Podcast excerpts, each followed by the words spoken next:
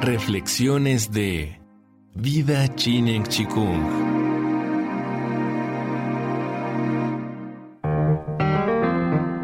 Vida Chinen Chikung presenta Permacultura, serie basada en el libro Permacultura, Principios y Senderos más allá de la sustentabilidad, del autor David Holmgren.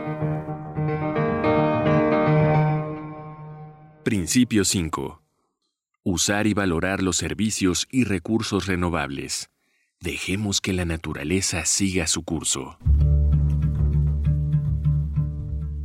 Los recursos renovables son aquellos que se renuevan y reemplazan mediante procesos naturales en periodos razonables sin necesidad de grandes aportes no renovables. En el lenguaje empresarial, los recursos renovables podrían considerarse como las fuentes de las rentas, mientras los no renovables serían los activos de capital. Gastar nuestros activos de capital para la vida diaria es insostenible en cualquier lenguaje. El diseño en permacultura debería proponer un mejor uso de los recursos naturales renovables para manejar, administrar y mantener los rendimientos y las cosechas, incluso si se necesita algún uso de recursos no renovables para establecer los sistemas. Como ejemplo de esto podemos pensar en una secadora eléctrica. Cualquier persona sabe que es un artilugio innecesario y que un tendedero es infinitamente más sostenible.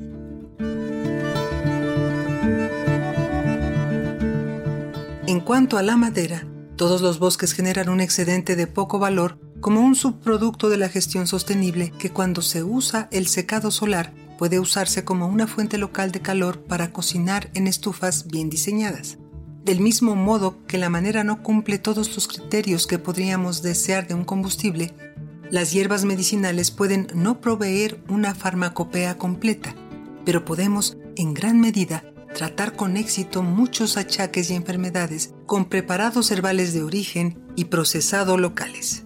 Haciendo eso, podemos evitar muchos efectos secundarios adversos, tanto internos como externos, de la producción de fármacos centralizada, e incrementar al mismo tiempo nuestro respeto por la naturaleza y nuestra confianza en el mantenimiento de nuestra propia salud.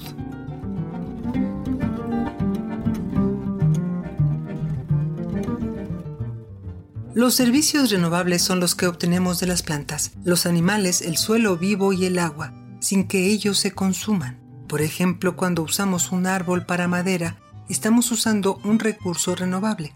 Pero cuando usamos un árbol para sombra y cobijo, obtenemos beneficios del árbol vivo que no están consumiendo ni requiriendo energía. Esta distinción es obvia y sin embargo poderosa para rediseñar sistemas en los que muchas funciones simples se han vuelto dependientes del uso de recursos no renovables e insostenibles.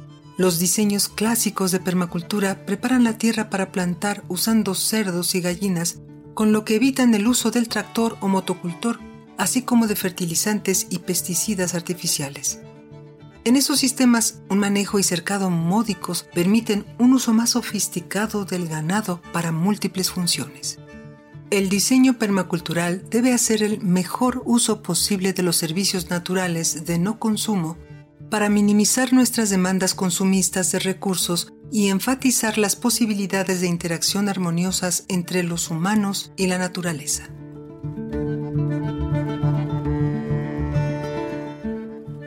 No hay ejemplo más importante derivado del uso no consumista de los servicios de la naturaleza en la historia de la prosperidad del ser humano que la domesticación y uso del caballo y otros animales para el transporte, el cultivo del suelo y fuerza en general para una miríada de usos.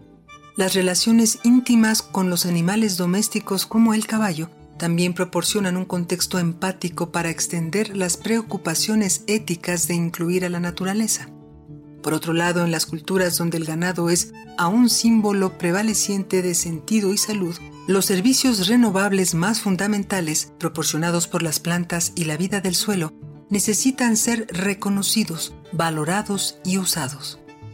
Una de las aplicaciones más importantes y universales de este principio en comunidades tanto ricas como pobres es reconocer el valor de los residuos humanos como una fuente renovable de fertilidad sin riesgo, gracias al servicio ecológico de microbios en un sanitario seco o letrina compostera.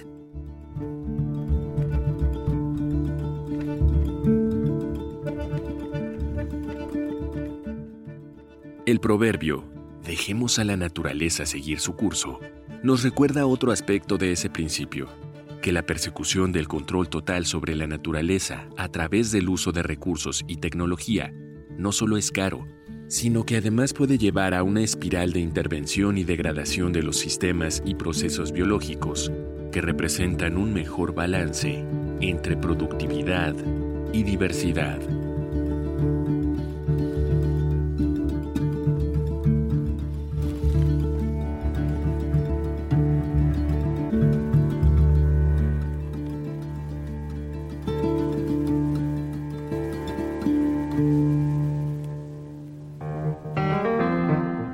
Vida Tsinen Chikung presentó Permacultura, serie basada en el libro Permacultura, Principios y Senderos más allá de la sustentabilidad, del autor David Holmgren.